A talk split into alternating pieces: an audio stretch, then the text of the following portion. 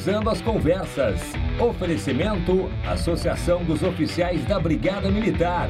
Defendendo quem protege você. Porto Color. E você que gasta muito em farmácia, sabia que os maiores descontos do mercado estão no Clube do Remédio?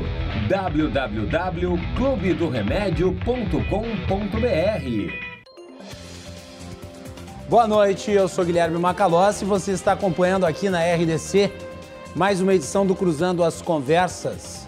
Este que é o primeiro programa inédito do Cruzando as Conversas em 2021.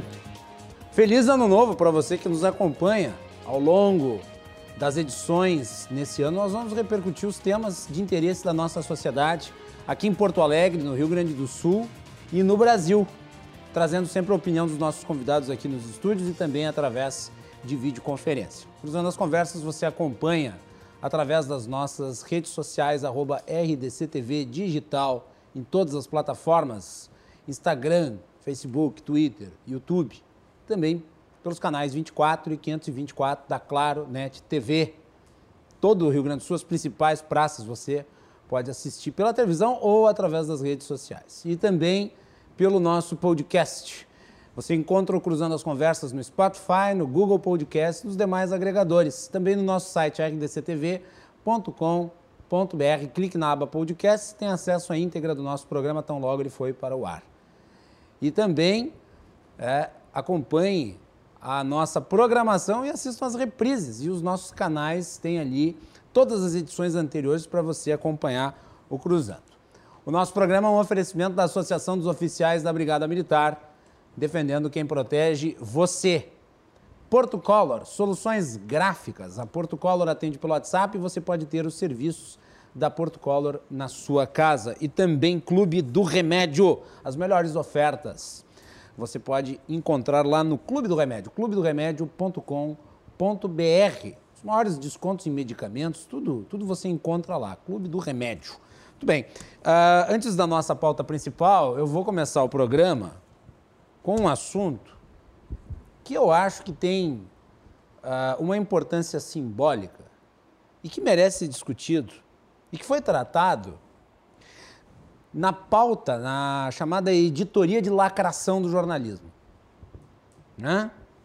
E quem é aquele responsável pelo debate sabia que ia ser tratado ia ser abordado, porque o jornalismo, infelizmente, está contaminado pelo vírus do politicamente correto.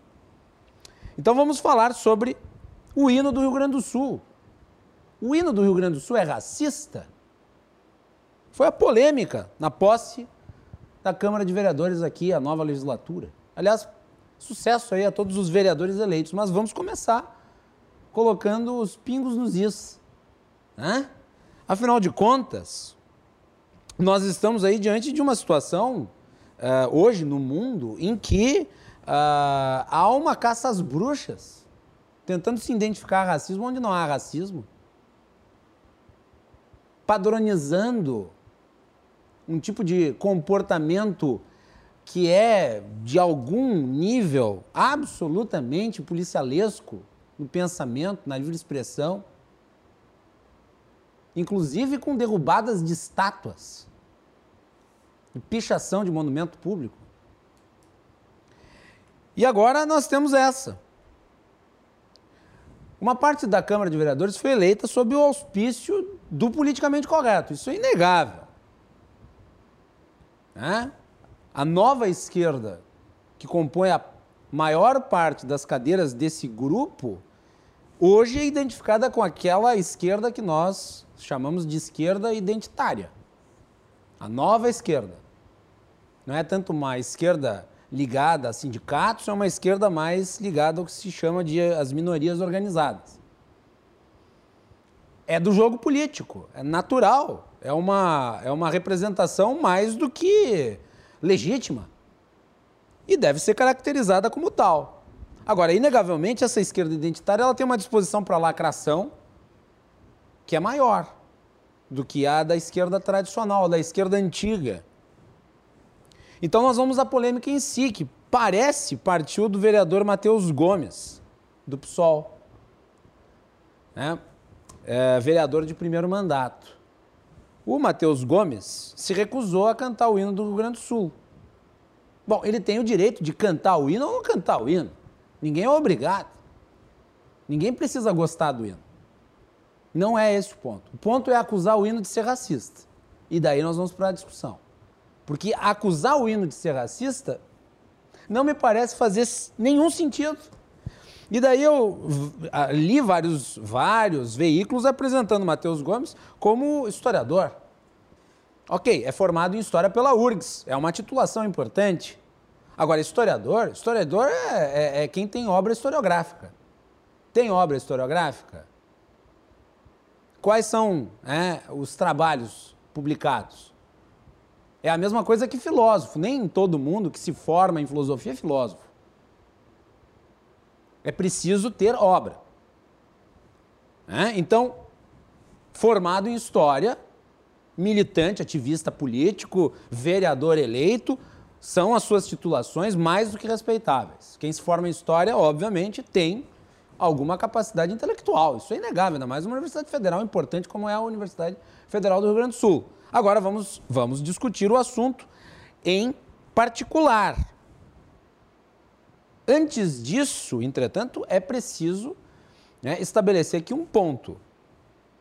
O discurso de like, aquele que repercute, a lacração em si que eu mencionei, ela na prática significa o quê na vida de quem realmente precisa, de quem supostamente se defende? No caso, os negros. Ok, vamos considerar o hino do Rio Grande do Sul racista, ou o Matheus o considera, o vereador Matheus o considera racista. E daí ele luta para que se subtraia do texto a palavra que ele considera a palavra racista. Isso vai melhorar a vida dos negros? Não é hino racista, mas é a militância dele. Isso vai melhorar a vida dos negros pobres da periferia? Não me parece que vai fazer diferença nenhuma na vida deles. E daí é preciso questionar sobre os assuntos que realmente fazem a diferença na vida dessas pessoas pessoas que vivem em condição de miserabilidade, pessoas que vivem à margem da sociedade, em péssimas condições, em regiões que não têm saneamento básico. Eu gostaria de saber se o vereador Matheus Gomes, e é uma pergunta, o vereador Matheus Gomes é a favor, por exemplo, de PPP para saneamento básico. Porque isso significa a mudança real na vida dessas pessoas que estão à margem. Se o objetivo é reincluí-las na sociedade, bom, fornecer água tratada e esgoto é a primeira das, das ações que se devem tomar. Eu lembro da discussão que teve aqui em Porto Alegre em relação à mudança da, da rua Castelo Branco, de Castelo Branco para a legalidade, da legalidade para Castelo Branco. E ficou naquela troca de placa que não significou nada para Porto Alegre. Não melhorou a rua em si. E agora nós vamos entrar em relação à questão da letra do hino rio-grandense. E vejam, estou longe de ser um tradicionalista. Inclusive tenho críticas ao movimento, que foi instrumentalizado politicamente pelo Getúlio Vargas, tem toda essa história que nós podemos abordar em outra ocasião. Mas não é esse o ponto. O ponto é, o hino é racista? Essa é a pergunta. Né? Nós temos que entender o contexto da letra. Porque a palavra escravo em si, ela pode ter muitos sentidos, mas depende do contexto. Né? Tem múltiplos significados. E eu acho que é importante começar a examinar isso. Eu vou pedir para nossa produção colocar no ar a imagem do autor, o compositor do hino Rio Grandense, que é o Joaquim José de Mendanha, negro. Um compositor negro. Foi ele que compôs o hino do Rio Grande do Sul. A letra é do Francisco Pinto da Fontoura. E aparentemente ele tinha descendência também negra. Mas aí estamos tratando do compositor. Este homem Maestro Negro é o compositor do hino do Rio Grande do Sul. Bom, agora vamos voltar. Vamos ao trecho do hino. Eu vou pedir para a produção colocar a imagem 2. Tá aí então o hino rio-grandense completo. Tem uma parte que está em negrito ali, ó, vocês vão ver, que é uma parte que em 1966 foi suprimida. Então eu vou ler. Vocês todos conhecem o hino. Mostremos valor constância nesta ímpia e injusta guerra Sirvam nossas façanhas de modelo a toda a terra. E daí vem o trecho, o trecho suprimido. Por que, que foi suprimido? Foi suprimido porque fazia referência a outros povos. Não tinha relação com o Rio Grande do Sul. Então, na época, se entendeu que deveria se retirar esse trecho. Agora, esse trecho é importante para entender qual que é o sentido da palavra escravo. Ok? Então vamos ler o trecho suprimido. Entre nós revive Atenas, para assombro dos tiranos, sejamos gregos na glória e na virtude romanos. Então esse trecho foi suprimido. Daí o hino prossegue. Mostremos valor constância nesta ímpia e injusta guerra. Sirvam nossas façanhas de modelo a toda a terra. Mas não basta para ser livre ser forte, aguerrido e bravo. Povo que não tem virtude acaba por ser escravo. Bom, aí, o que, que é escravo? Escravo é uma palavra aqui que está relacionada à questão dos valores. Não está relacionada à escravatura. O processo de escravatura existente no Brasil. A escravatura no Brasil, a comercialização dos negros é uma coisa. Ser escravo é outra. É também ser, no caso da escravatura, se fosse, se o hino se referisse à escravatura, a palavra escravo, obviamente, teria conotação racista. Mas ela não está associada à escravatura. A palavra escravo está associada a uma visão mais ampla do que seria a escravidão e a escravidão não é apenas o processo de obedecer a ordens, de ser surrado. Não! Não é apenas isso. O texto do hino não se refere à escravatura dos negros em momento nenhum.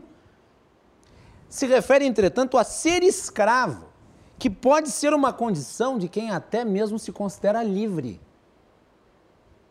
Afinal, nós não podemos ser escravos das nossas ideias? Nós não podemos ser escravos dos nossos vícios. Não podemos ser escravos dos nossos defeitos.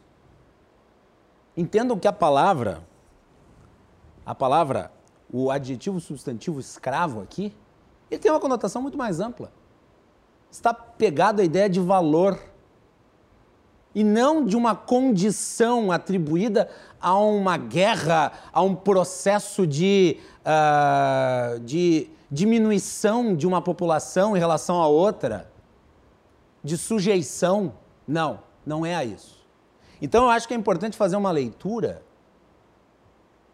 absolutamente descolada desse ideologismo de ocasião, que serve, obviamente, para né, criar uma polêmica que vai, obviamente, repercutir nas redes sociais mas que não tem, não tem o menor significado na vida das pessoas. E daí li até uma matéria do Globo, uh, titular Por que o hino do Rio Grande do Sul é considerado racista? Considerado por quem? Quem? É a pergunta que eu faço. Então vejam, eu expliquei aqui, dei o aspecto histórico, examinei a letra, coloquei a imagem dos autores do hino e ainda falei sobre a importância do contexto para se entender as palavras. Ou nós vamos agora estigmatizar as palavras e atribuí-las ao bel prazer aquilo que nós supostamente combatemos. Eu não estou nem entre aqueles que acham que existe um racismo estrutural no país, nem entre aqueles que negam a existência do racismo. Nós temos que ser muito cuidadosos quando nós tratamos da questão. Racismo é uma coisa séria não pode ser tratado para ganhar curtidinha nas redes sociais. E é isto. Muito bem. O programa de hoje tem uma entrevista com o Rodrigo Lorenzoni, deputado estadual e atualmente secretário de Desenvolvimento Econômico e Turismo do Rio Grande do Sul. Rodrigo, seja muito bem-vindo aqui ao nosso programa. Boa noite. Boa noite, Macalossi. Uma alegria estar aqui contigo eh, e com os telespectadores da, RTC, da RDC e com essa mesa aqui tão qualificada com quem vamos conversar. Muito bem. Quem participa do nosso programa hoje aqui também, junto comigo, fazendo o papel de entrevistadores aqui no Cruzando as Conversas, meu querido Lúcio Vaz, editor da revista Em Evidência. Lúcio, bem-vindo, boa noite. Boa noite, obrigado pelo convite. Feliz ano novo a todos e uma honra estar aqui com o secretário. Também Vilmar Govinatsky, advogado, também participante do programa Atividade, Meu caro Vilmar, bem-vindo, boa noite. Prazer Obrigado, Macalossi, boa noite. É uma honra e uma responsabilidade estar aqui junto com o nosso secretário uh, Rodrigo Lorenzoni e conhecendo também aqui essa figura bacana que é o Lúcio Vaz, editor-chefe da revista Em Evidência. Recebi vários exemplares aqui, vou ter bastante trabalho para ler, para me divertir um pouco com as informações que tem aqui na revista. Já vi a qualidade da revista Macalós é, boa, é né? fantástico. Muito bem. Rodrigo, vamos começar uh, falando, obviamente, sobre uh, a competitividade no Rio Grande do Sul. O Rio Grande do Sul é um estado que todo mundo fala ficou um pouco para trás aí nos últimos anos em virtude uh, de saídas de empresas e há um esforço de trazer ele de volta para aquilo que lá no início dos anos 90, as pessoas devem lembrar, quem for mais velho, uh, foi talvez até a recriação econômica do Estado, lá no governo Brito, quando o Rio Grande do Sul concorria com São Paulo, inclusive no setor automotivo, GM, Ford e tal. Muitas empresas vindo para o Rio Grande do Sul. E depois disso nós vimos um processo inverso, quer dizer, das empresas indo para fora daqui e muitas empresas fechando no estado. Qual que é o saldo que tu faz desse período que tu estás à frente é, do, da secretaria? Assim, secretaria é importantíssima para o nosso estado. E, e, e, o que, que tu destacas aí na parte da atração é, de empresas aqui para o Rio Grande do Sul? Teve aí recentemente o episódio da, do Mercado Livre, que foi muito polêmico, o governo até foi bastante criticado. Eu queria que tu falasse um pouco sobre isso, depois nós vamos entrar na questão do turismo é, e outros programas aí que estão em desenvolvimento. Vamos começar por aí. Bom, uh, Macalossi, uh, acho que tu traz um, um aspecto importante uh, de análise histórica da situação uh, do ambiente de negócio e da competitividade do Estado do Rio Grande do Sul, que sem querer politizar, eu quero tentar fazer um apanhado a partir daí. na década de 90, como tu bem trouxesse, o governo Antônio Brito foi um governo que propôs eh, naquele momento histórico, eh, mudar o modelo né, de posicionamento do Estado, do governo, em relação à atração de investimentos e compreendia o governador Antônio Brito, o seu governo naquela época, em que o desenvolvimento econômico e social de um Estado se dá a partir da atividade empreendedora, porque é esta que efetivamente gera riquezas. E nós precisávamos, naquele momento, no meu entendimento enquanto Estado, iniciar uma série de reformas e uma série de ações de reestruturação da máquina pública. E lembramos, então, que o governador Antônio Brito iniciou um processo de privatização né, com a CRT, uma primeira fase da CE e uma série de outras medidas que o, que o Estado do Rio Grande do Sul não teve condições de manter isto ao longo dos anos. E desde lá não se privatiza. Exatamente. Se nós olharmos estados que naquele momento, Paraná, Santa Catarina e São Paulo, que tinham condições, inclusive inferiores à do Rio Grande do Sul, estes estados de lá para cá seguiram fazendo os seus processos de modernização e nós não conseguimos fazer. Uhum. E aí quero fazer um registro, sem querer politizar a análise, mas nenhum desses três estados citados por, no, por mim foi governado pelo PT neste período. Ou seja, a, o mal que a esquerda fez no Rio Grande do Sul ao tentar aplicar um modelo de Estado em que o Estado é provedor da riqueza, ele quebrou o Estado diversas vezes. Bom, neste período nós tivemos pela primeira vez agora um período em que nós conseguimos, do governo Sartori para o governo Eduardo Leite, ter um, um, um, conjunto de anos que vão além dos quatro, que permitiram uh, implementar um processo de uh, uh, modernização da gestão do Estado. E aí, Macalossi, foi uma geração de gaúchos, que é a minha e a tua. Acho que somos. E a do Lucas. O, o, o nosso querido Vilmar é Já mais um pouco experiente mais que nós, mas bem pouquinho. Né? Uh, e, e, por que, que eu uso? Eu uso a própria linha do tempo, a minha. Eu tinha cabelo, era magrinho e estava na Assembleia na década de 90, quando o meu pai apertou o botão, ele era deputado na época, para privatizar a CRT e o início da privatização da CE.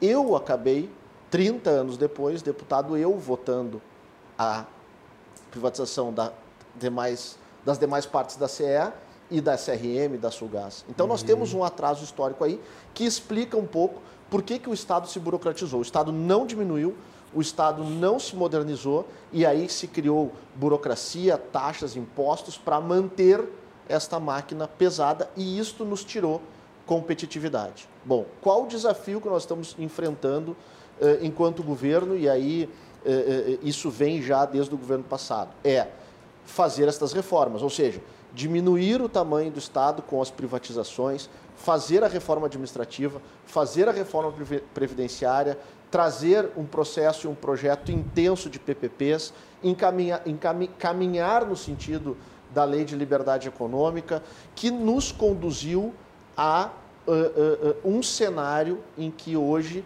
nós estamos apresentando para o Brasil uma mudança de ambiente no Rio Grande do Sul ainda recente, ainda pequena, sem dúvida. Precisamos evoluir muito? Precisamos. Mas já há um recado para o país que o Rio Grande do Sul está fazendo um esforço enquanto sociedade para ser um Estado mais competitivo. E tivemos, e aí quando a gente fala, e aí chego uh, na tua resposta objetiva, né? quando a gente entra no jogo para buscar investimentos e atrair investimentos, nós temos que eh, enfrentar os desafios, as nossas dificuldades, e às vezes nós vencemos e às vezes nós perdemos na busca da conquista. Né? Nós não podemos achar que quando perdemos um investimento está a terra está arrasada e nem achar que quando a gente conquista um investimento nós temos o estado mais competitivo do Brasil. Então, o Mercado Livre foi uh, uh, uma perda por parte do Estado, mas nós conseguimos subsequentemente, trazer a Amazon para o Estado. Uma empresa do mesmo porte, do mesmo segmento, da mesma, com a mesma prerrogativa. Então, com a mesma atividade, digamos assim. Está garantido, né? no caso, a Amazon? Está garantido, anunciado, já está em construção os pavilhões da Amazon em Nova Santa Rita. É um investimento muito importante que vai gerar muitos empregos. Né? Então, eh, eh, eh, nós temos essa construção em que nos permite né, buscar e conquistar empresas e, nesse jogo, eventualmente, perder. Mas eu, eu, eu, eu volto a esse ponto do equilíbrio. Nós estamos numa fase de transformação do Estado do Rio Grande do Sul, de modernização da nossa estrutura, e depois nós podemos conversar aqui com mais detalhes, até para que eu não faça um monólogo aqui e canse o nosso telespectador.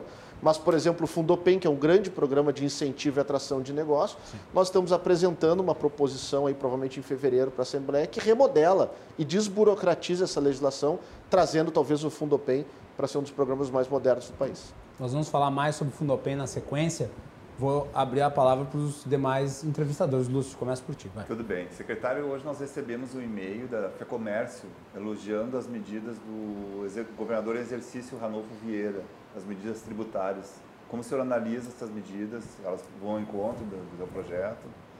Sem dúvida, eh, eh, Lucas. Isso faz parte deste processo né, de transformação do ambiente competitivo aqui do Estado. Né? Nós não temos como eh, fazer tudo o que nós gostaríamos, ou tudo que nós entendemos adequado para avançar no sentido do melhor ambiente de negócios da noite para o dia, sem responsabilidade. E acabo de te pedir desculpas, que te chamei do nome errado, querido eh, eh, Lúcio. Eh, de nós eh, termos a situação de eh, Perdi o fio da meada aqui quando eu cometi essa indelicadeza. Sem problema, não, sem problema, não, sem problema. Não, não, indica, não, não, Mas, nada disso. Retomando o, fio da, retomando o fio da meada aqui, então. O programa ao vivo é assim. É isso aí. Então, retomando o, o, o fio da meada aqui, nós temos que fazer esses processos com responsabilidade. Né? Então, nós tivemos até uma discussão agora da reforma tributária, se era aumento, não era aumento, enfim, podemos discutir sobre isso também, mas objetivamente te, respondendo, foi um, um passo importante no momento em que o governo consegue extinguir o imposto de fronteira. Né? Uh, ou seja, nós não estamos nem reduzindo o imposto, nós estamos extinguindo um imposto que tirava muito, muito a competitividade, principalmente dos varejistas. Né? E aí vem uh, este reconhecimento da FEComércio, que inclusive foi muito sensível nessa discussão que o governo propôs, nessa, nessa discussão que se fez com a Assembleia e com a sociedade da remodelação eh, eh, tributária, foi um passo muito importante. Então, hoje, o empresário que adquire produtos de fora do Estado, quando esse Estado, quando esse produto vinha para cá, ele pagava 12%, por exemplo, da sua mercadoria em São Paulo, quando vinha aqui para o Rio Grande do Sul, para revender, a nossa alíquota era 18, ele tinha que pagar um diferencial de alíquota de 6. Sim. Hoje, isso acabou. Ou seja, é um avanço importante do Estado na busca de um melhor ambiente de negócio, um recado claro de que direção nós queremos tratar, numa construção de extinção de uma tributação, e aí não é nem redução, é extinção. Antes de passar para o Vilmar, eu queria só pegar essa parte da tributação, que eu acho que é importante, tem tudo a ver com competitividade, com desenvolvimento econômico. É, e eu sei que o, o, Rodrigo não tem, não, tem, não tem a função de comentar a parte política do governo. Mas é, tu não acreditas, Rodrigo, que nessa questão da reforma tributária e depois a questão da majoração das alíquotas, manter as, as alíquotas majoradas, tudo isso o governo não gastou uma bala, uma, uma bala na agulha muito forte, no sentido de ter se desgastado, porque é uma pauta difícil, né? É, e sofreu muitas críticas. O governo que vinha sendo bastante elogiado, nesse particular foi muito criticado. E até muito, muitas vezes foi colocado em dúvida aí se, se, se, se mantinha ou fazia sentido a, a discussão de, de, de, o Eduardo Leite ser um governador pró-desenvolvimento com isso. Como é que tu vê essa questão? Bom, uh, Macalós, eu acho que, uh, uh, e, e, posso fazer com muito conforto essa, essa análise uh, do desenho político, enfim, eu acho que o governo está, e o governador lidera esse processo, absolutamente comprometido em reformar o Estado do Rio Grande do Sul. Né? Então, foi assim na construção da reforma da Previdência, né? foi uma das reformas da Previdência mais profundas de todos os estados da federação. Fizemos a reforma administrativa, né? enfrentamos aí eh, eh, situações que envolviam o magistério, que envolviam a, a, a, brigada militar, que são categorias importantíssimas, mas que e é difícil de enfrentar essa discussão das carreiras, mas o governo conseguiu eh, evoluir nisso junto com isso, um processo de privatização, eh, o, talvez o maior programa de concessões de PPPs dos estados da federação. Então, nós temos concessões de rodovia, jardim botânico, jardim zoológico, parque do caracol. Ou seja, nós estamos olhando para o processo de concessão de uma maneira muito ampla, não apenas para as estradas e rodovias ou para a área de infraestrutura, que é o que é mais tradicional. Então, nós entendemos que o governo fez o papel que poderia fazer, junto com a Assembleia, com a sociedade gaúcha, de, num primeiro ano, enxugar aquilo que era possível enxugar da máquina, a ponto de, neste primeiro ano, já após reforma da Previdência, termos aí uma potencial, um potencial economia, uma potencial economia de um bilhão de reais em cima do nosso déficit da Previdência, que é de 12. Certo. Bom, chegou o momento de nós enfrentarmos a reforma tributária. Né? E o governo com muita determinação, muita capacidade eh, de conversar, apresentou uma proposta de reforma tributária. E esta é uma reforma que eh, impacta na vida de todo mundo, por isso que ela é tão difícil. Né? Quando a gente faz uma reforma da Previdência, uma reforma administrativa, nós temos, por um lado, os uh, servidores que de alguma forma são atingidos, mas nós temos uma grande parte da sociedade que não, tem, não é atingida diretamente. Uma reforma tributária ela atinge diretamente todas as pessoas e, todas as, e toda a sociedade.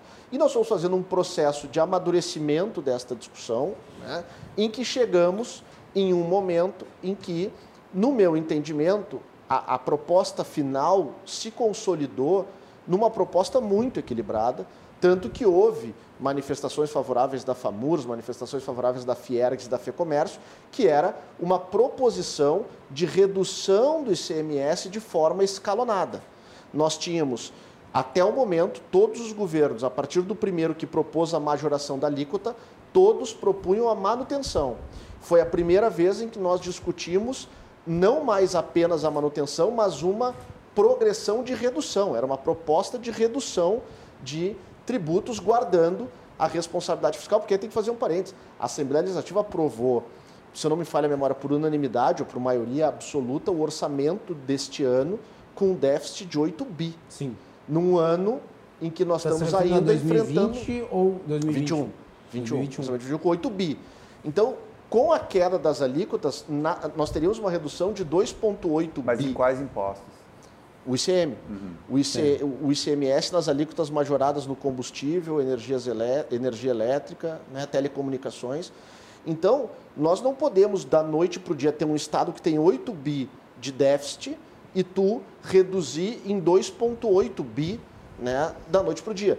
Inclusive, nesta primeira formatação, Macalossi, é importante a gente eh, eh, conversar aqui com o nosso telespectador, é, eh, eh, justamente tinha uma redução de impostos que o governo perderia 500 milhões em arrecadação e que faz parte da reforma. Não tinha como perder 2 bi sob pena de nós termos prejuízos seríssimos na prestação de serviço público, na área da saúde, na área da segurança, que também impacta né, eh, no Haveria um ambiente impacto- de negócio. Haveria um impacto também nos municípios, é importante ressaltar.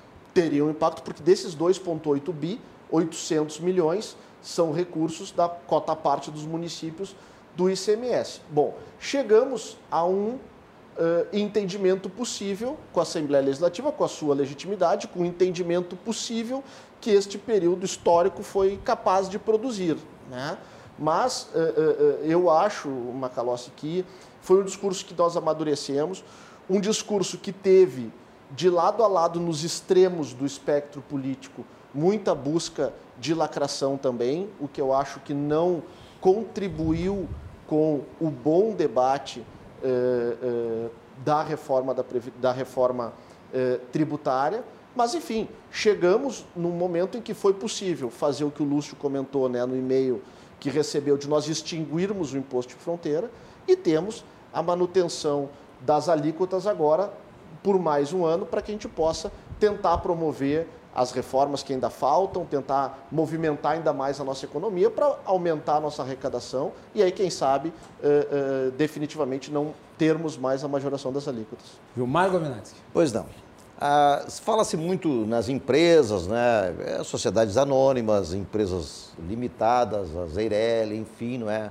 Mas sobre as cooperativas, eu particularmente tenho uma simpatia muito grande pelas cooperativas, em função de que são associações, associações de pessoas que trabalham em prol de um objetivo.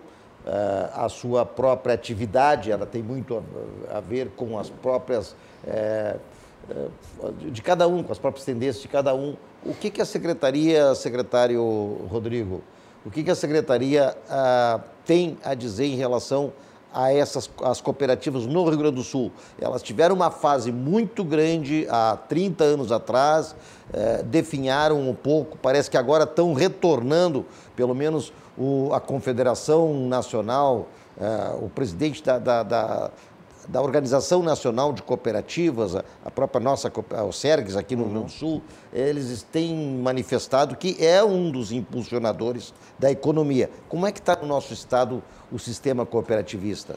Bom, Vilmar, as cooperativas, eh, inicialmente, eu concordo em gênero, número e grau contigo. né? São eh, estruturas eh, que permitem né, a geração de emprego e renda dentro de um modelo único e que tem um papel importantíssimo no desenvolvimento econômico. Principalmente aqui no Estado, até pela nossa eh, característica ah, ah, agropecuária né, da nossa produção, as cooperativas que militam eh, nesta área. Nós temos um olhar todo especial para isso. Né? Eh, nós temos cooperativas que, que utilizam, por exemplo, o Fundopem. né? Então, nós temos mantido contato direto com a OCERGS. A OCERGS faz parte do conselho gestor do Fundopem, inclusive através do, do presidente eh, Virgílio. Né? Eh, dentro da questão eh, do Fundopem e dos bancos de fomento, nós temos linhas direcionadas para as atividades que impactam com as cooperativas. E aí quero trazer um dado que nós estamos consolidando, e aí vou, vou dar até em primeira mão aqui, Macalossi. Estamos Hoje nós estamos com notícias em primeira consolidando, nós, eh, através da junta comercial, né, que é uma entidade vinculada à nossa secretaria, nós, eh, no mês de novembro, outubro, no mês de outubro, nós lançamos um programa em que a junta comercial isentava as taxas de inscrição de, inscrição de novas empresas lim- limitadas, EIRELIs e cooperativas por um período de 90 dias. né? Hoje nós estamos consolidando este dado e nós tivemos um aumento de inscrição de 20% no número de cooperativas, comparado com o mesmo período do ano passado. Né? E a junta comercial, e esse é um, esse é um, é um, é um dado bastante importante, até o momento uh, deixou de arrecadar 1 milhão e 100 mil reais, que é dinheiro que fica na economia e no bolso do, do que é uma, é uma iniciativa muito importante essa, Rodrigo. Sem dúvida, e, e acho que ela está dentro desse conceito de mostrar que o Estado do Rio Grande do Sul é sensível às dificuldades que os empreendedores, principalmente os pequenos, vivem em virtude da pandemia, que é um Estado que está olhando e buscando alternativas para melhorar o nosso ambiente de negócios e com entendimento que com a crise gerada pela pandemia, muitas pessoas vão buscar o seu sustento através do empreendedorismo. E aí o Estado não pode atrapalhar. O Estado tem que facilitar e acho que esta iniciativa da junta é um símbolo. E, né, e, e tem uma, alguma previsão de impacto que isso pode ter na vida dos empreendedores nesse sentido? É, é, é nós vamos desenhar isso agora com o fim do programa. Né? O que nós temos é, de pronto é, são duas coisas que se conjugam. Hoje, o Rio Grande do Sul tem 400 municípios integrados na rede simples. Uhum. Ou seja, 96% das micro e pequenas empresas Uh, ou das empresas em geral, mas aí olhando para as micro e pequenas, estão conectadas nessa rede, que é uma rede que desburocratiza a, a, a, a regulamentação da empresa. Então, o ambiente que o empreendedor lá na cidade dele, através da prefeitura e da rede simples, consegue montar uma empresa de forma ágil e desburocratizada, somado ao fato de ele não precisar desembolsar a taxa né, de inscrição, cria o ambiente e uma, e, uma, e uma possibilidade de operação mais rápida da empresa. As taxas, Macalossi, não são altas, né? variam de 80, 200, 300 reais. Mas o pequeno empreendedor, isso faz diferença. Claro. E no montante, esse um milhão de reais é dinheiro que circula claro. na economia e não vai cair no cofre superavitário da junta, da junta comercial, em que pese precisa de recurso para, inclusive, montar programas como esse. Mas justamente fruto da competência administrativa, e aqui eu quero salientar a figura do nosso falecido e querido amigo Flávio Koch, que era o presidente da junta comercial, e da atual presidente uh, Lauren, eh, nós conseguimos ter uma, uma solidez de gestão e uma organização financeira que permitiu que a junta abrisse mão desse recurso para que a economia é. possa funcionar. Aliás, aliás a, a, desburocratização foi tão, tão, tão evidente que diminuiu de 13 dias, pra, de 8 dias para 13 horas, 13 horas. A, a organização do, a, o registro da empresa, né, da rede simples. Né, isso foi um, um convênio feito em, entre Sebrae, JusCis e eu acho que mais alguma entidade que eu não me lembro agora. Né? Perfeito, é isso aí. É, é, é o Sebrae, a junta comercial e uh, o programa Descomplica do governo do estado, que é coordenado pelo secretário Gastal, né, da governança, que vem fazendo um trabalho extraordinário. Esse mesmo grupo já, já oportunizou que o governador revogasse mais de 11 mil normas e decretos ultrapassados dentro do, do poder público estadual. E a partir desta parceria, então, a junta comercial que executa, né, o SEBRAE que ajuda com a questão da implementação e dos processos para que isso facilite e o Estado ajudando politicamente a incentivar que os municípios façam.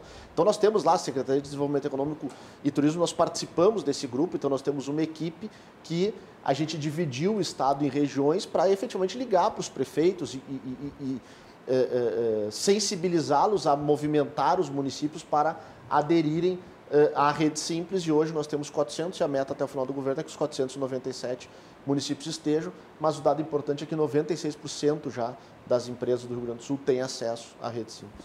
Lúcio. Eu gostaria de falar sobre turismo agora, secretária. A nossa revista mantém na pauta né, a questão do turismo, que se chama Turismo RS. O que a gente, nós temos contato bastante com os consórcios e com as associações municipalistas. O que a gente vê em comum é que existe uma consciência de toda essa pandemia, mas também tem uma postura muito positiva, porque as pessoas gostam de viajar, elas vão continuar viajando. E o Rio Grande do Sul agora se apresenta como uma alternativa mais viável economicamente, né? É, inclusive o pessoal da Associação das Missões lá fala da rota integrada, Uh, o que que o turismo, o que que a tua pasta pretende fazer em relação a essa essa rota que é, é a única integrada entre países aqui no sul, né? Que começa aqui nas missões, vai pela Argentina, Paraguai. Uh, tem algum um plano para esse pessoal? E quem mandou essa pergunta foi a Isabel Cristina Ribas, lá da MM. Querida Isabel. Só, só é importante destacar que o Rio Grande do Sul recebeu o título de destino isso. turístico seguro. Né? Aqui Fala um pouquinho travels. sobre isso. Isso. Porque foi é, esse o tema que ensejou a entrevista. E daí se desdobrou em outros assuntos, mas queria que tu falasse também sobre isso. Perfeito. Então, antes de mais nada, mandar um abração para Isabel lá, que é uma uh, ativista do turismo, apaixonada e que luta e milita muito pelo turismo lá na região das Missões. É, o que o Lúcio traz aqui é, é, é a base de, de, de, toda a estratégia que nós estamos montando na Secretaria de Estado, em parceria com o Conselho Estadual de Turismo, que é justamente a partir do entendimento que a retomada do turismo será de forma regional. Ela se dará de forma regional e as pesquisas de comportamento do turista no mundo inteiro apontam isso por duas razões. Uma, porque as pessoas ainda estão inseguras do ponto de vista sanitário, e a segunda é Sim. porque a grande parte da população está com um problema de, de, ordem econômica em virtude dos prejuízos da eh, pandemia. Então, nós fizemos eh, eh, um trabalho em quatro pilares desde o início da pandemia. Eu assumi a secretaria em junho, no meio da, da pandemia. Lembrando que o secretário participou aqui do nosso programa, da nossa primeira série, nós vamos ter uma segunda a primeira série especial sobre turismo no Rio Grande do Sul, né? Falando especificamente sobre isso. Mas continue, desculpe. Então, lá em junho, né, nós tínhamos para esse segmento algo próximo do caos, né, no sentido em que tinha o, o, isolamento social mais rigoroso no, no país inteiro né, e um segmento que parou. Então, a primeira ação que nós tivemos foi buscar, através do Badesul e do BRDE, que são os bancos de fomento do Estado e vinculados à Secretaria de Desenvolvimento Econômico e Turismo, crédito junto ao Fungetur, que é um Fundo Geral de Turismo do Ministério do Turismo. Então nós conseguimos captar no Fungetur, num primeiro momento, 60 milhões e num segundo momento 100 milhões de reais exclusivo para empresas do segmento do turismo com dinheiro para fluxo para capital de giro, que é a maior necessidade das empresas nesse momento. Então essa linha segue à disposição, tem recursos ainda. Eu tinha inclusive, uma falsa impressão de que o Badesul e o BRD eram bancos para grandes investimentos, para grandes empresas. Não é, né? Não é. São também, é. mas empresas de qualquer porte podem acessar as linhas do Badesul. Então nós conseguimos buscar numa primeira fase recursos para tentar ajudar as empresas a sobreviver. O segundo processo em que nós fizemos foi um processo de qualificação do segmento turístico. Então nós fizemos uma jornada de regionalização do turismo, foi toda virtual, evidentemente, que aconteceu em outubro, novembro, setembro, outubro, novembro, dezembro. Em cada uma das edições, nós trouxemos, uh, e era num, num, modelo dinâmico de 15 minutos, os painéis de apresentação de casos. Então vieram uh, consultores do SEBRAE, do Ministério do Turismo, empreendedores, uh, secretários municipais, onde discutimos protocolos de segurança público e privado nos, nos ambientes de turismo, em parques, projetos de retomada do turismo, como eh, colocar o Rio Grande do Sul no mapa do turismo, a importância de, no momento da retomada regional, os destinos turísticos estarem preparados para bem receber, porque não adianta fazer um turismo regional, a gente estimula o turista a ir numa cidade próxima e a cidade não está pronta para receber, ele vai ter uma experiência péssima. Né? Então, fizemos todo... Vai lá ver uma atração turística, mas não tem onde ficar, não tem onde comer. Exatamente. O Sebrae tem sido um grande apoiador dos municípios. Né? Grande parceiro ah. dos municípios e do Estado. Né? Estruturando, né? orientando. Né? Então, fizemos essa questão de qualificação e orientação. Em paralelo a isso, nós investimos dois 1,5, 2 milhões e 500 mil reais em 39 cidades através da consulta popular, inclusive lá na região das missões, fazendo o quê? Uh, ampliação do número de placas de sinalização turística, inauguração de pórticos, revitalizações de praças, revitalizações de igreja, ou seja, nós investimos na estruturação do turismo e, importante, no dia 30 de dezembro, todos os 39 municípios já estavam com os 2 milhões e meio, né, cada um com a sua cota, com dinheiro na sua conta. E aí nós viemos nesta evolução construindo os protocolos de segurança para a retomada do turismo. E aí foi através dos técnicos da Secretaria de Turismo, Saúde, mas fundamentalmente com os agentes privados. Aí ouvimos o Sebrae, ouvimos os representantes da hotelaria, dos parques, dos museus, dos restaurantes. Criamos protocolos no Rio Grande do Sul que estão verbalizados né, nos nossos decretos e submetemos esses decretos à organização, ao Conselho Mundial de Turismo e Viagem, que fica sediado em Londres, e tivemos esta certificação de Estado seguro. Nós temos o Safe Travels, o Rio Grande do Sul e mais 200 destinos turísticos no mundo tem.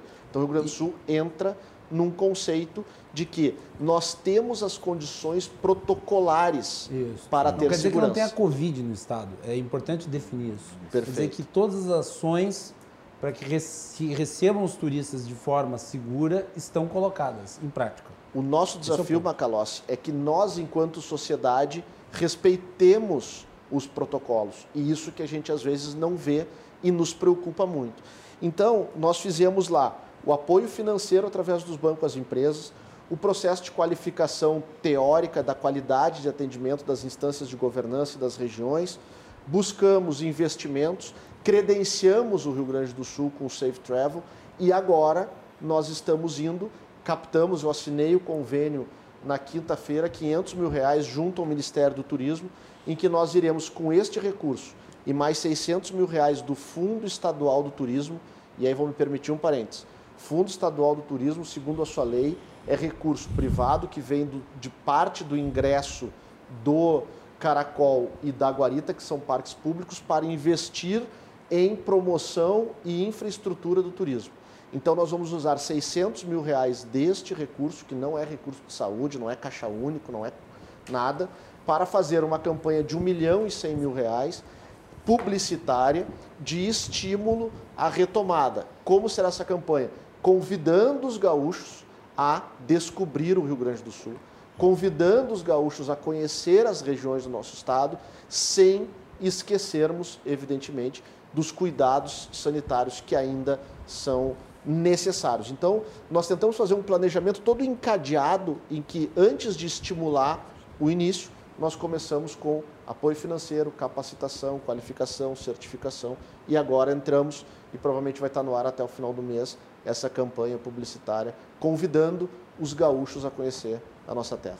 Muito bem. Vamos fazer um intervalo. Na sequência, nós temos mais. Rodrigo Lorenzoni continua conosco aqui para o segundo bloco. Na nossa bancada temos Vilmar Govinatsky e também Lúcio Vaz. Vilmar abre o segundo bloco com as suas perguntas. Nós voltamos na sequência aqui com o Cruzando as Conversas. Fiquem conosco. Já voltamos.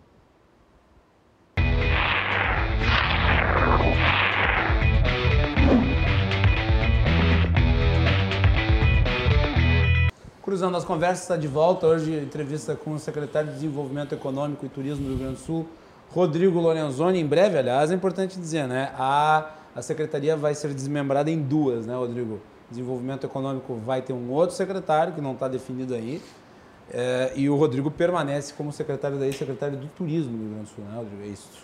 Ah, quanto ao secretário do Desenvolvimento Econômico, parece, né? Não, não se tem está sendo discutido lá internamente, fechado a sete chaves, mas os nomes que surgiram aí, inclusive o, o, o ex-prefeito Marquesan aqui de Porto Alegre, a conferir. Ah, nós estamos hoje com o nosso programa ah, falando sobre desenvolvimento aqui no nosso estado, geração de, de, de iniciativa privada, geração de riqueza, ah, turismo, essas pautas aí que são importantes, ainda mais nesse momento aqui comigo, junto com o Rodrigo Lorenzoni, São Lúcio Vaz, editor da revista Evidência, e o advogado Vilmar Govinatsky. O nosso programa é um oferecimento da Associação dos Oficiais da Brigada Militar, defendendo quem protege você. De Porto Color, soluções gráficas. A Porto Color atende pelo WhatsApp e você pode ter os serviços da Porto Color na sua casa. E também Clube do Remédio. Se você usa medicamentos recorrentes, não precisa mais pesquisar em várias farmácias para economizar. O Clube do Remédio reúne os maiores descontos. Além de consultas farmacêuticas, serviços, brindes, você pode encontrar tudo lá no site www.clubedoremedio.com.br. Vilmar, contigo.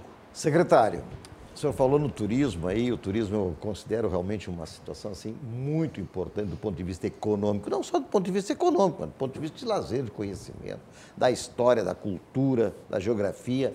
E nós temos no Rio Grande do Sul, diz que não tem turismo, claro que tem turismo norte a sul, leste a oeste, nós temos as praias de mar, nós temos as praias da Costa Doce, nós temos a região da Serra, nós temos os vales, nós temos as missões, temos região até com é, pedras com, com árvores petrificadas, que é mata, e muito pouco se divulga, muito pouco se sabe. Mas, enfim, o senhor já falou da divulgação, já falou de todos os pilares, etc., mas e das privatizações e das PPPs para o turismo? Como é que está esse programa, secretário?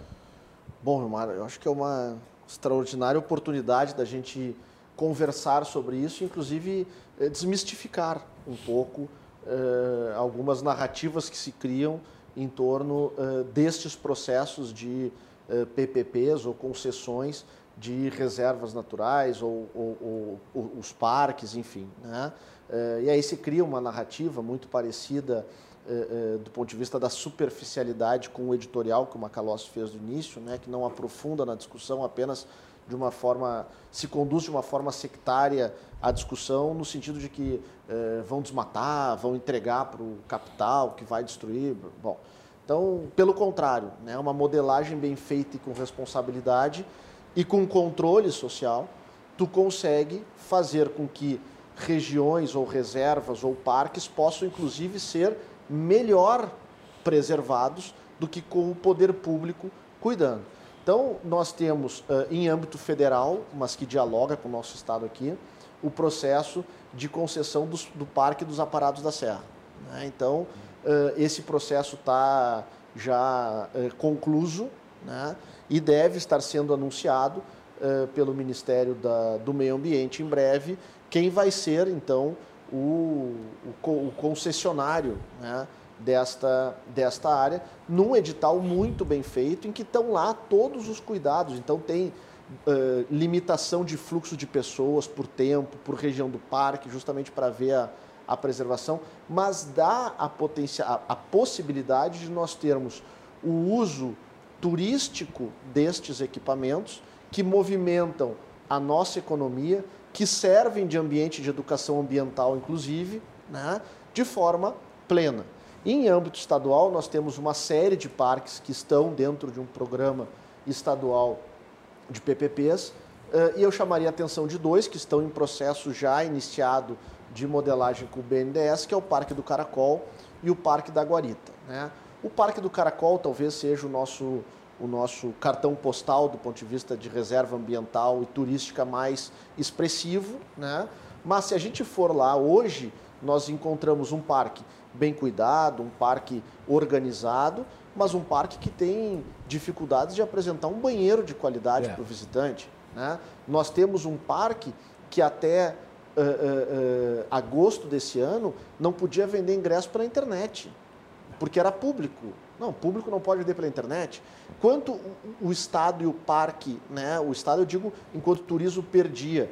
Outra coisa que não era possível, as agências de viagem Uh, quase que falei o nome de uma aqui, mas as grandes operadoras de turismo, no início do ano, elas compram 10, 20, 30 mil ingressos, pacotes, uh, ingressos ou entradas de parques como esse, para poder construir os seus pacotes. E, por ser um parque do Estado, não tinha possibilidade de fazer nenhum tipo de negociação.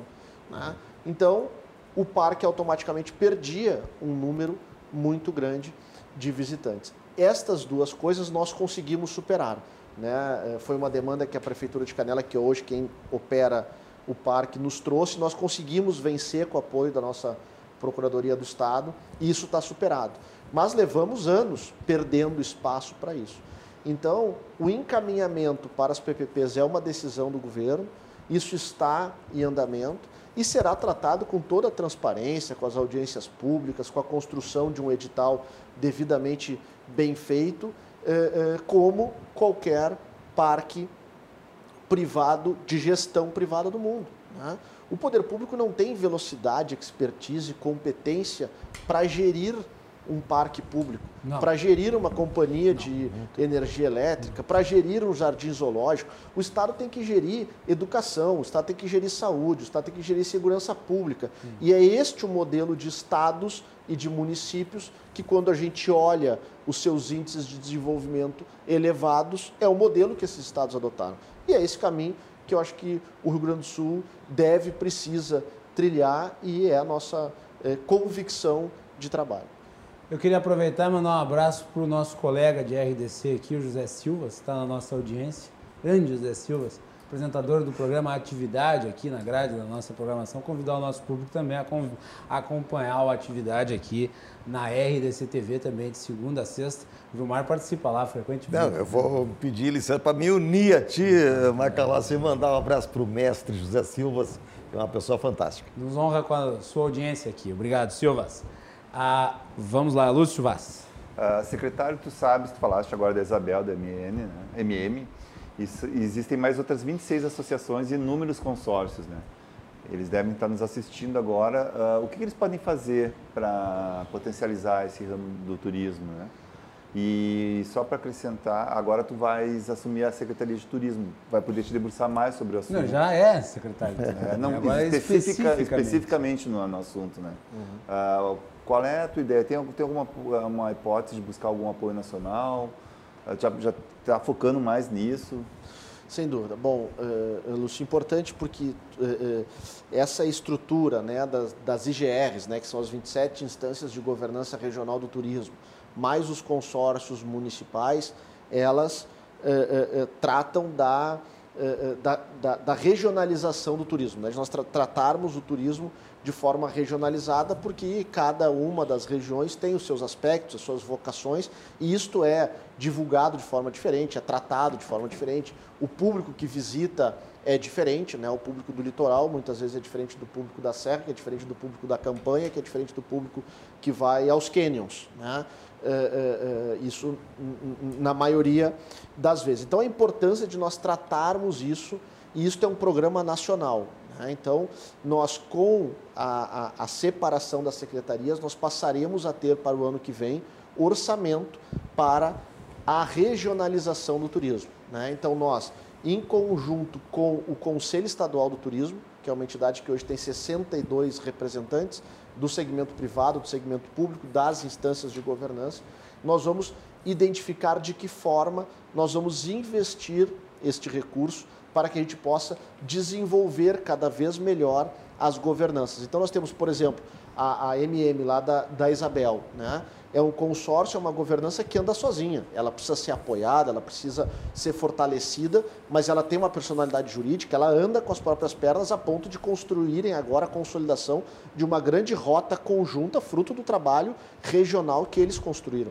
É nós... um modelo que pode ser levado para as outras associações e para os outros consórcios. Né? Sem dúvida. E nós temos outras regiões que, tem, que não têm consórcio, não têm nem personalidade jurídica e ainda estão engatinhando. Né? Então, de que forma nós podemos uh, uh, investir esses 300, já estou dando valor aqui, são 300 mil reais no orçamento que nós teremos para a regionalização do turismo em 21, nós vamos discutir em conjunto com as IGRs. E uma outra ação importante que nós temos e já conseguimos desenrolar no final desse ano foi a participação no Festures e no Festival das Cataratas, que é um festival em Gramado internacional de turismo, e um no Paraná, e só fomos e só iremos esse ano também a estes dois, porque o turismo, a retomada regional, os principais emissores de turismo nesse momento vão ser o próprio Rio Grande do Sul e os estados do Sul, então não tem nenhum sentido ir para a feira internacional, para a feira no Nordeste, porque nós temos que investir aonde. E o que, que o Estado constrói? O Estado coloca, com recursos do Fundo Estadual do Turismo, um belo estande à disposição das regiões. Então as regiões não precisam investir comprando espaço, o Estado, o Estado subsidia. Tivemos nas duas feiras com a Isabel e com a equipe lá das missões, levaram eh, personagens caracterizados com a cultura regional, enfim, e isto fica à disposição das 27 regiões, que é uma forma que o Estado tem de promover as regiões como ponto turístico e também promover comercialmente essas regiões à medida que os próprios representantes levam seus catálogos de pousadas, restaurantes, enfim. Então estas são medidas assim objetivas que a gente pretende seguir e ampliar agora em 2021. Vai lá, Dumar. Pois é, é justamente estava ouvindo a tua exposição, secretário, e o que me chama a atenção é assim, o turismo ele vem muito aliado, muito associado à cultura. tá? Então tu vais, por exemplo, lá nas missões, tu ainda, tá- ainda tem aquele som imagem com os mesmos personagens de 30 anos atrás, que era o Paulo Otran e a não me lembro quem é, que são dois, enfim, não é? Falecido, né, Paulo Otran, mas a, a atriz ainda, ainda, a grande, esqueci o nome agora. E, veja bem, lá poderíamos ter encenações da, eh, do- do- do- das, das lutas, dos índios, etc., né? assim como também muitas outras- Califórnia da Canção, por exemplo. Este tipo de atração cultural, claro que leva o turismo, assim como foi o Festival do Cinema em Gramado. tá? Que começou a atrair o turismo para Gramado através do festi- dos festivais do cinema. Qual é a, a mobilização, digamos assim, o que, que a Secretaria de Turismo, estou falando agora específica, né, tem eh, em relação à, à agregação da cultura junto para essas, todas essas regiões, que se não me falha a memória, são 27 regiões. Perfeito, Vilmar. Só porque São- a atriz é Fernanda Montenegro. Fernanda Montenegro, a grande Fernanda Montenegro, exatamente. Eu acho que eh, eh, nós temos a vocação turística eh, cultural, como tu bem falaste, o Rio Grande do Sul tem uma riqueza inestimável a começar pelas missões, temos a riqueza de, de- de turismo de natureza e etc. O que, eh, eh, só que a fórmula, ela eh, eh, é a mesma e é isso que a gente precisa evoluir no trabalho com as próprias instâncias de governança.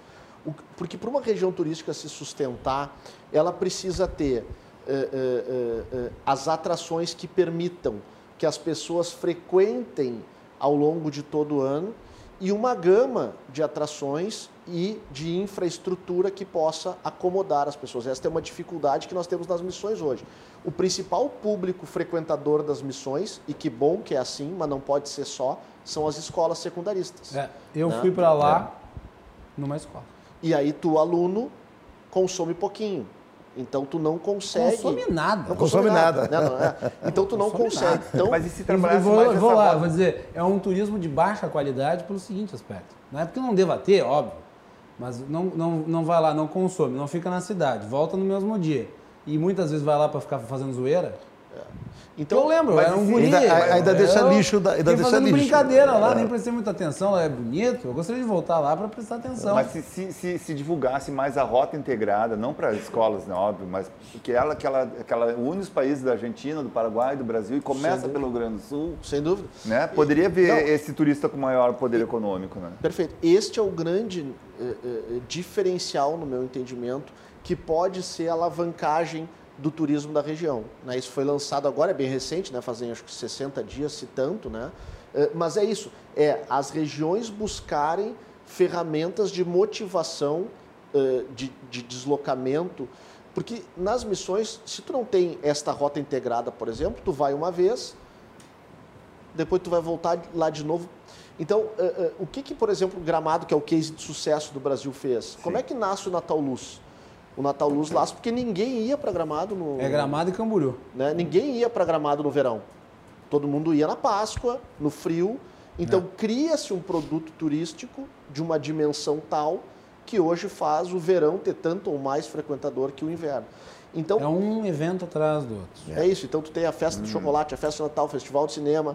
Então, por isso que a gente que, que, que- que Canela. Mas teve um e start Gramado- isso, né? Mas teve o start, exatamente. E esse start nasce de planejamento.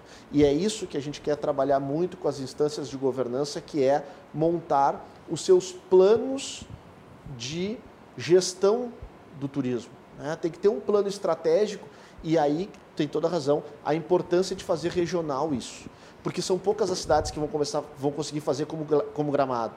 Né? Porque não tem características, não tem vocação, não tem tanta. Aí tu pega a Canela que tem muita riqueza natural. Por isso que é importante fazer regional, justamente para tu integrar a região das missões com os outros países e aí tu cria um roteiro e uma destinação ah, ah, turística. Mas para isso tu tem que ter uma instituição de governança que possa juntar todas essas eh, cidades, todas essas localidades e a partir daí desenvolver um plano. Né? E aí que nós estamos vivendo esse momento que me parece né, de sensibilização dos gestores públicos, estaduais, municipais, federais e da sociedade do quanto o turismo pode gerar de riqueza. E nós precisamos aprender isso na dor, porque parece que o turismo é uma, é uma atividade silenciosa. Né?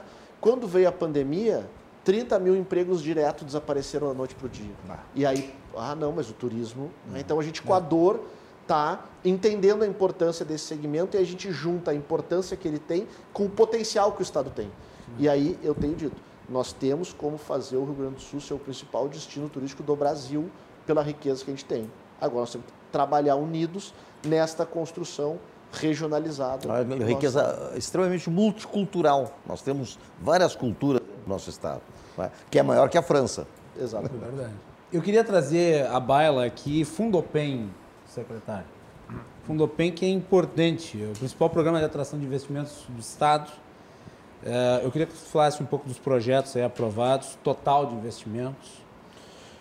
Bom, Macalossi, o, e telespectadores, o Fundopen uh, é um programa de Estado, e que bom que é, né, que se consolidou Uh, nas últimas décadas, todos os governos que passaram desde a sua criação, que vai para 30 anos já, o mantiveram, justamente por ser um programa de fomento da indústria, né, que dentro de uma política de desenvolvimento industrial é muito importante pela alta capacidade que a indústria tem de gerar uh, empregos, né, em que pese isso está mudando muito também em virtude da, da tecnificação. Mas é um programa importante, né?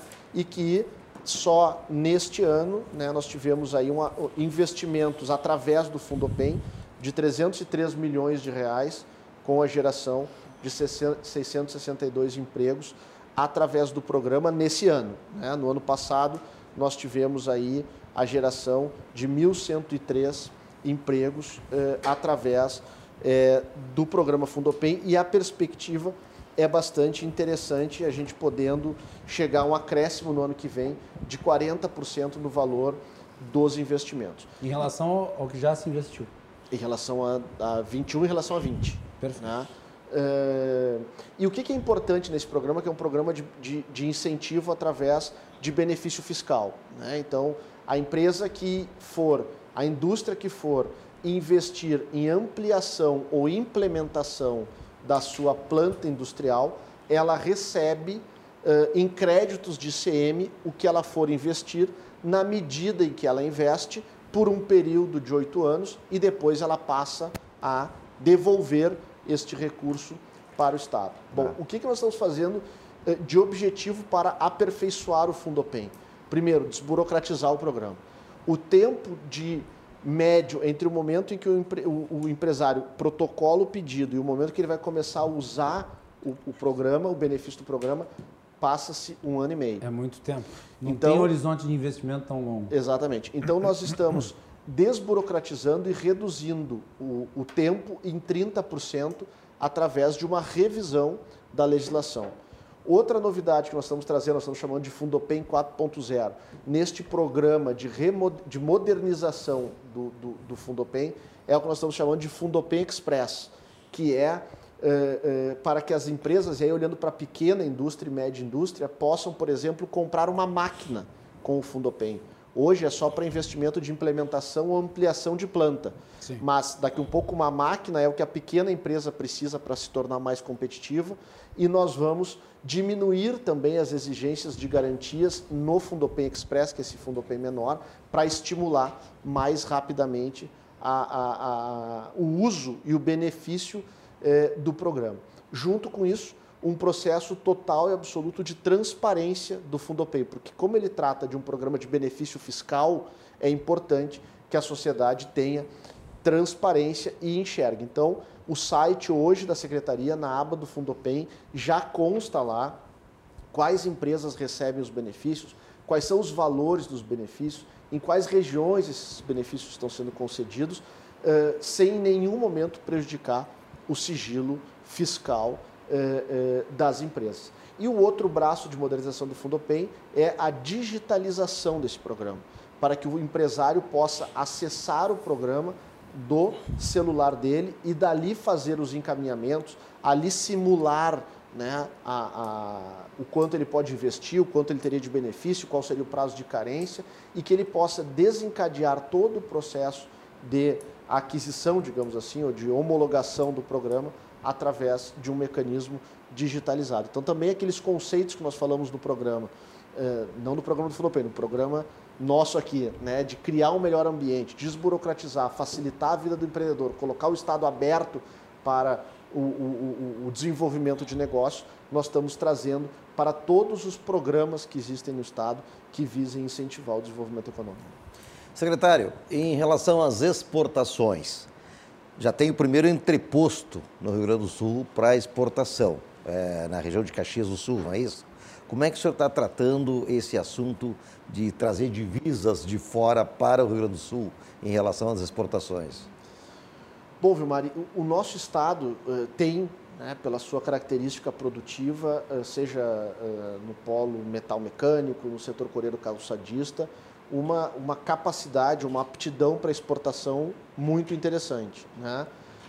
e que as pequenas e médias empresas podem alcançar estes mercados, mas justamente pelo seu tamanho, muitas vezes tem dificuldades né, de conseguir formatar um o seu processo eh, contábil, administrativo e legal para fazer exportação e também muitas vezes dificuldade, inclusive, de acessar os mercados. Então, o governo do estado tem um programa que se chama Exporta RS, direcionado para as micro e pequenas empresas, que já atendeu desde a sua fundação mais de 400 empresas. Esse programa ficava eh, concentrado aqui em Porto Alegre e nós, então, tomamos a iniciativa de começar a descentralizar este programa, porque nós entendemos quanto mais perto nós tivermos do empreendedor, mais chance nós temos de apoiá-lo. Importante dizer que é um programa subsidiado 100% pelo Estado, é zero custo para o empreendedor. E o primeiro entreposto, e aí usando também métricas e critérios objetivos para escolher o local, não é à toa que foi para Caxias do Sul. Foi para Caxias do Sul, porque Caxias do Sul e região é a localidade que mais procurou o programa ao longo da sua existência. Então, numa parceria com a Microempa, que é a Associação dos Microempreendedores, Micro e Pequenos Empreendedores da Serra e a Prefeitura, nós já estamos funcionando em Caxias do Sul com este programa, então os empresários não precisam vir até Porto Alegre. Lá eles vão receber as orientações e, e uma análise da condição da empresa para fazer exportação se houver condições, vai para a segunda fase do programa, em que o Estado consegue indicar para o empreendedor quais países e quais os potenciais clientes que ele pode encontrar naqueles países, e aí o Estado se retira e as empresas fazem a sua negociação. E a ideia para este primeiro semestre é usando a mesma métrica, mas ao contrário. É, e nós estamos pesquisando e fazendo um levantamento, é levar o entreposto para a metade sul do estado que é uma metade, que é, que é uma, uma região muito carente, que precisa se desenvolver. É. Então nós estamos usando isso. Primeiro, nós somos numa região boa para este ambiente, para potencializar, e agora nós vamos para uma região que tem dificuldades para dar o apoio para a gente tentar contribuir para o desenvolvimento destas micro e pequenas empresas da região sul, ofertando a possibilidade de chegar no mercado externo. Né? E o desenvolvimento econômico passa por um conjunto de ações. Né? Então, eh, é a exportação, é o mercado interno, é o agronegócio, é o turismo. Nós estamos querendo também olhar de forma individualizada cada uma destas cadeias produtivas para que a gente tenha fomento e programas que dialoguem com a necessidade objetiva de cada cadeia produtiva. Lúcio, tempo para uma última breve pergunta. Ótimo. Tu foste o autor da lei do da liberdade econômica aqui, né? O Rio Grande do Sul foi o primeiro depois da, da União. Uh, de que forma uh, o, o, empresário pode se beneficiar dessa lei e quanto tempo tu acha que ela vai demorar para render os frutos, né? Bom, eh, eh, Lúcio, essa é uma pergunta que eu adoro responder porque sou apaixonado pelo tema, sou orgulhoso de ter proposto e depois a Assembleia Legislativa eh, aprovado, então, eh, e termos essa lei sancionada, pelos impactos que a lei traz mudando o paradigma do ambiente de negócio. Então nós já tivemos uma primeira evolução, que é o seguinte: a lei traz no seu bojo, tanto a federal quanto a estadual, o conceito da presunção da boa-fé, em que o Estado tem que parar de desconfiar do cidadão e do empreendedor. É uma nova concepção de Estado. Né? Exatamente. Uhum. E aí o governo do Estado editou um decreto, fazem mais ou menos 60 dias, que é um decreto da relação do Estado com o seu usuário, com o cidadão. E um dos escopos de sustentação jurídica desse decreto já é a Lei de Liberdade Econômica. Então, isso é até importante a gente compartilhar com a sociedade gaúcha, com os telespectadores, porque a partir desse decreto, se o governo, os órgãos do governo do estado não podem mais pedir firma reconhecida se o cidadão estiver ele presencialmente eh, protocolando um documento. Se ele entrega o documento original com a cópia, não precisa mais de cópia autenticada. O servidor público autentica com a boa fé que a função eh, eh, lhe concede. Eh, título de eleitor não pode ser mais solicitado a não ser prescrição de candidatura para quem queira concorrer a algum pleito. Né? Nós temos CPF, tem RG. Então, isso já vem da questão da presunção da boa-fé que a lei. Então, nós temos já um, um, uma repercussão positiva na vida do cidadão gaúcho. E na vida do empreendedor gaúcho, as atividades que forem consolidadas ou, ou, compreendidas pelo Estado como atividades de baixo risco, elas ficam isentas de qualquer tipo de licença prévia por parte do poder público. Não quer, não quer dizer que o, que o empreendedor ele tem que ter personalidade jurídica, ele tem que se inscrever na prefeitura a fim de, ou no estado a fim de recolhimento de tributos, mas ele não precisa de licença prévia para começar a trabalhar. Ele abre a porta e sai trabalhando se a atividade dele for de baixo risco. Então, por que, que uh, uh, o empreendedor que vai abrir uma pequena tabacaria, uma pequena revistaria, uma pequena loja que vai comercializar camisetas, precisa ter a, a, a esperar que um outro cidadão, hum. servidor público, vá lá dizer, não, tu pode, tu não pode, e aí ele já está pagando aluguel, ele é pequenininho, aí o servidor público não vai, porque não tem estrutura, e daqui a pouco o que ele tinha de capital para abrir o negócio dele, ele gastou no aluguel e quebrou antes de abrir. Uhum. Então, isto são questões que a lei traz, e tem uma questão da inovação que é muito bacana na lei. A lei, se for desenvolver e testar uh, uh, produtos de tecnologia que não tenham risco para o meio ambiente, que não tenha uh, risco para a segurança nacional ou para a saúde pública, não precisa ter nenhum registro da empresa enquanto ela estiver em fase de desenvolvimento. Desenvolveu, vai comercializar, bom, aí tem que se formalizar. Mas também tem um olhar de incentivo à inovação no texto dessa lei.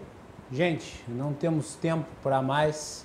Mas eu gostaria de agradecer muito a participação do secretário Rodrigo Lorenzoni aqui no nosso programa, falando sobre desenvolvimento econômico, sobre turismo no nosso estado e deixar o Cruz nas Conversas sempre de portas abertas aí para o teu retorno e te parabenizar pelo trabalho, Rodrigo. Obrigado. Obrigado, Macalossi. Uma honra para mim participar do primeiro programa do ano aqui. Desejar a ti, e aos telespectadores, eh, um ano novo repleto de saúde, a toda a equipe aqui da RDC, que a gente possa ter um ano mais leve.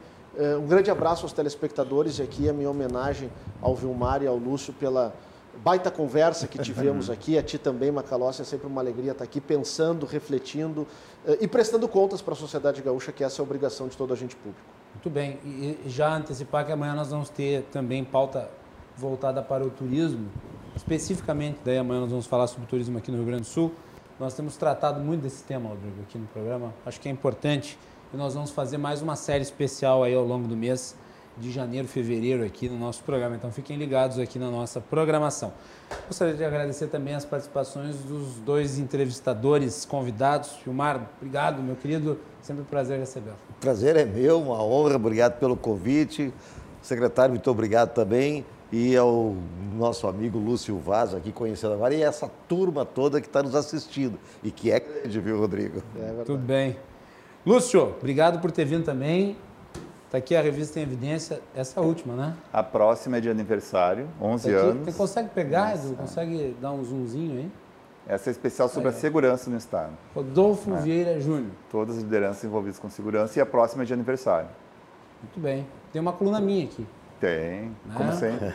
Aí vocês olhem em casa, né? Quando é que sai a próxima?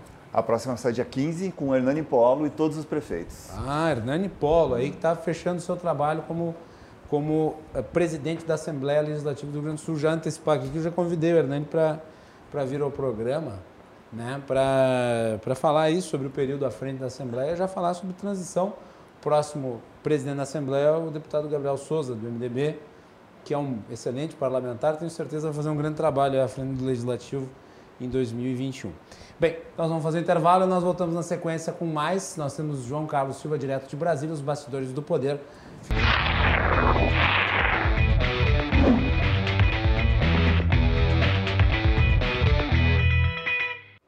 Estamos de volta aqui com Cruzando as Conversas. O nosso programa é um oferecimento da Associação dos Oficiais da Brigada Militar, defendendo quem protege você.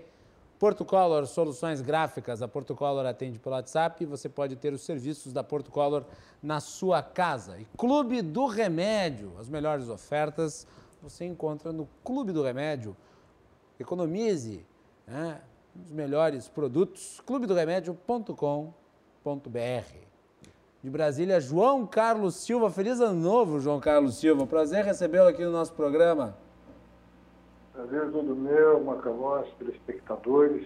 Bom ano novo para todos, com saúde, prosperidade, muita vacina. Muita vacina. Vacina né, para dar e vender. Para dar e vender. Por enquanto, nem dando nem vendendo. Não, por enquanto nada. Por enquanto nada. Vamos aguardar aí nos próximos meses. Né? Vamos ver se agora, em janeiro, em São Paulo começa ali com a Coronavac. Estamos aguardando a divulgação dos resultados e também esse imbróglio envolvendo a AstraZeneca e a importação da Índia, né? Vamos ver o que, que acontece. Pois é. É muita confusão, né, João? Muita politicagem em cima da vacina, né? Eu acho que já era para ter resolvido a questão. Isso que os países aí, mundo afora, já estão vacinando seu, a população. E o Brasil, essa briga interna é, com o mercado externo, está deixando a população brasileira muito quieta. Israel já vacinou 12% da sua população. Eu acho que vai ser o primeiro país a concluir o processo. Vai ser o primeiro país a concluir. Depois você tem o Reino Unido. E aqui o Brasil nessa pendenga é, comercial e política. É, o, o que indigna as pessoas não é que não tenha começado. Não se imaginava que o Brasil seria o primeiro a vacinar, mas é que não há perspectiva. Talvez sejamos os últimos, até a Argentina está na nossa frente. E não conseguimos comprar nem seringa, diga-se passagem, né? Pois é, nem seringa. Bem, João, enquanto a vacina não chega, a gente observa o que acontece no Congresso. E daí é, nós estamos vendo aí as movimentações do Rodrigo Maia e agora também do Davi Alcolumbre. E surgiu aí o nome do Rodrigo Pacheco como candidato do Davi Alcolumbre para a presidência do Senado. Fala um pouquinho sobre ele para nós, né?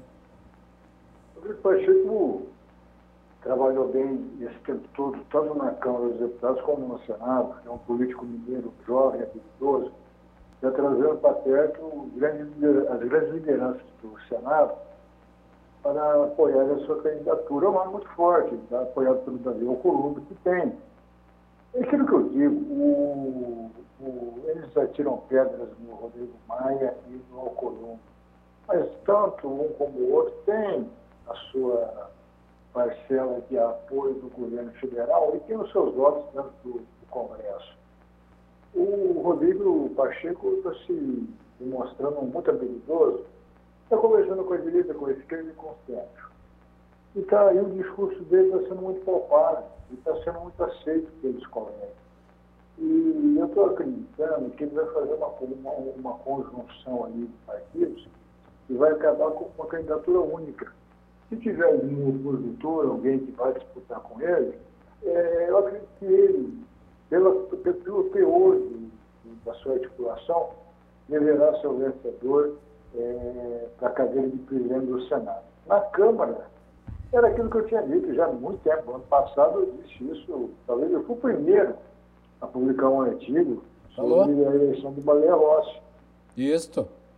Está comprovado agora, as esquerdas todas apoiando o, a candidatura dele. A gente sabia que as esquerdas ficariam com o Rodrigo Maia, não ficariam com o governo.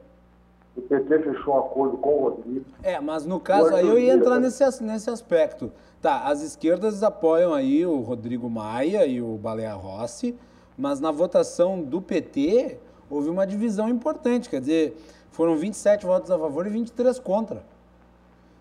Sim, a divisão ficou colocada o seguinte, é, entre Bolsonaro e golpe contra o Bolsonaro. Esqueçam o golpe que, que houve o MDB, aquela história toda que o MDB deu um golpe para tirar Dilma. Esqueceram, esquece isso. Vamos agora focar no governo Bolsonaro. Nós temos que eleger um presidente independente do, do, do Palácio do Planalto. Isso que eles estão fazendo. O próprio PT já discutiu internamente, eu conversei isso é, é, antes do final do ano com a deputada Gleice Rocha.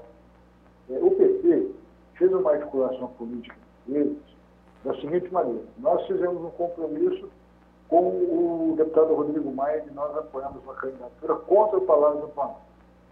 Quando o presidente Bolsonaro disse aqui sobre o ex-presidente Dilma Rousseff, sobre a tortura, que não houve, não aconteceu, vocês viram a reação imediata dos líderes políticos brasileiros com relação ao que o Bolsonaro disse. O presidente disse ele jogou no colo do Baleia Rossi de esquerda. Porque no mesmo dia, tanto Fernando Henrique como outras lideranças políticas conversaram com, com, com lideranças de esquerda, visando fortalecer a candidatura do Baleia Rossi contra a candidatura do Arthur Lira. Tanto que o Lira não se pronunciou diretamente no assunto, é, abraçando a causa, que o presidente errado, que ele não poderia ter feito aquilo, enquanto a partir dos outros políticos esculachar o presidente da. Então, nesse aspecto, eu, eu, minha opinião pessoal, tenho dito isso é que a Câmara está decidida. Deve dar baleia rosa com uma diferença até substancial. No Senado, no momento, quem trabalha a candidatura muito bem trabalhada é Rodrigo Pacheco. E está conversando diretamente com todos os líderes políticos. E, tem, e no Senado, no Senado, tem algum nome que seja mais ligado ao presidente da República? Tem alguma candidatura que está sendo criada ali, mais ou menos no estilo do Arthur Lira, ou tudo caminha para o Pacheco? O Senado, praticamente, o presidente da República não tem noção nenhuma. Anastasia é contra o presidente, não é do, do, do presidente. Simone Tebet não é do presidente. Rodrigo Pacheco não é do presidente. Álvaro Dias não é do presidente. É, só fazendo candidaturas aí, tanto do Eduardo Gomes, é líder do governo, mas é MDB. Eduardo Braga é MDB. Você, você não, não pode dizer que lá você tem é, gente, é, políticos, senadores do presidente Bolsonaro, porque não tem. É, eles vão fazer, a, a, atualmente, a conversa gira somente em torno de Rodrigo Pacheco. E também uma candidatura independente do Palácio do Planalto, assim como é a Câmara dos Deputados porque o, tanto o Senado como a Câmara não querem vínculo é, de ligação de presidente, de presidente da Câmara e do Senado, com o Palácio do Planalto. Eles querem independência. E o presidente da República não entendeu isso ao lançar a candidatura do Arthur Lira e pedir para que o, o, o, o grupo militar, o secretário de governo, general Ramos, atuasse nos bastidores para computar votos favoráveis ao Lira, foi um erro. Porque a partir do momento que ele coloca em prática a distribuição de cargos, a opinião pública vai estar de olho nisso. Ele vai fazer o que ele sempre combateu, a velha política. E a velha política e a nova política não são gente. Esse é o detalhe. Não caminham juntos. O presidente da República não pensou assim. Então, tanto uma eleição como a outra, o presidente Bolsonaro terá dificuldades em fazer tratativas com o Congresso, com, tanto com o Maio como com Baleia Rosa no Senado, na Câmara e o Rodrigo Pacheco no, Senado. Evidentemente que nenhum nem outro vão querer o mal no Brasil. São jovens, são antenados, discutem muito bem política, têm boas posições do Congresso Nacional perante os colegas e perante a opinião pública. Vão acabar, na verdade, ajudando o governo a governar Ô, João, um, um, ponto que eu acho que é importante aqui abordar uh, é a postura do, do PT, já mencionado divisivo, mas a Gleisi Hoffmann está aproveitando para fazer uma festa, né? Quer dizer, é, estribuchar, quem, quem, que isso é, que que, o, que quem deu o golpe agora viu que, que é ruim, ela disse. Não tem nada a ver uma coisa com a outra, mas ela tá, ela tá aproveitando para para botar para fora as suas frustrações, por assim dizer. Sim, e, e outra, o, nesse, nesse jogo político, você não tem amador, você só tem profissional. Então, a partir do momento que o PT entra nessa seara do golpe, do não golpe, eles fizeram um compromisso entre eles. Eles não podem lançar uma candidatura, mesmo sendo o maior partido que tem na Câmara, porque não, não, não venceria. Não. Eles vão ter que ficar com um partido que sempre defendeu a volta do regime democrático, do, do, do democracia no Brasil, que foi o MDB, que levou, foi o primeiro partido a levantar essa bandeira. Então, para não se sentirem fragilizados, o que, que eles fizeram? Apoiaram a candidatura Sim. de um deputado forte, de uma sigla forte que é o MDB, e fizeram um discurso caseiro. Então, não, não esqueçam golpe, esqueçam Dilma, esqueçam Lula, porque todos eles convergiram contra o presidente Bolsonaro. É Sim. o processo de exclusão quando você teve a eleição de Bolsonaro e Haddad. Bolsonaro ganhou a eleição pelo processo de exclusão. Ninguém queria o PT, acabou votando no Bolsonaro. Na Câmara vai ser o seguinte, a mesma forma, a mesma maneira que ocorreu a eleição. Não querem o Bolsonaro, então vai ser por exclusão. Então o candidato- o candidato- a candidatura do, do, do Bolsonaro será escolhida. Foi incluída o Baleia Rossi.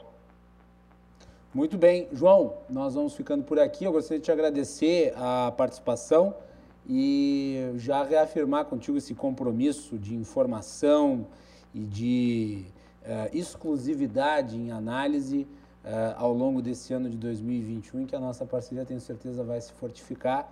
E já te parabenizar aí pela estreia no Correio Brasilense, ou Jornal de Brasília ou Correio Brasilense? Jornal de Brasília. no Jornal de Brasília. A tua coluna agora também publicada lá. Para nós é uma grande honra e merecedora aí de todo o crédito, todo o espaço, que é um dos grandes analistas políticos do Brasil. Muito obrigado e parabéns. Eu que agradeço a honra de vestir a camisa do grupo RDC TV e continua sendo o grande grupo de televisão e comunicação do país, principalmente no sul do Brasil, onde pontuamos, vocês pontuaram maravilhosamente bem nos debates políticos, eleitorais dessas eleições municipais, e colocando como uma referência nacional. Isso é muito importante, credibiliza a democracia, valoriza o, classe política, valoriza o eleitor e valoriza o Brasil. Coisa que muita gente, muito político que está aí, que está aí nos seus mandatos, não valoriza. A RDC TV faz isso, faz ao contrário, valoriza o Brasil. Muito bem. João Carlos Silva volta amanhã. Amanhã vamos falar, João, sobre o Ricardo Barros, a constituinte. Sim, vamos. a o Ricardo Barros, a constituinte e a, a suposta nomeação dele como ministro da Saúde. Tá? Com certeza. O Ricardo Barros quer mudar a Constituição brasileira ao modo dele, só não combinou com os gregos. É verdade. Então fica para amanhã. Um abraço, meu querido. Vamos para amanhã. Um abraço a todos. Muito boa noite a seus espectadores e a você. É isso aí. João Carlos Silva, direto de Brasília, os bastidores do poder. Voltamos amanhã, aqui a partir das 22h15. Boa noite.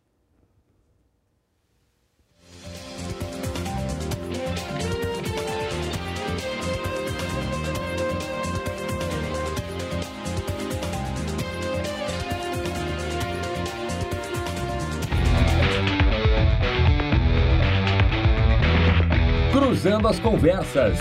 Oferecimento: Associação dos Oficiais da Brigada Militar. Defendendo quem protege você. Porto Color.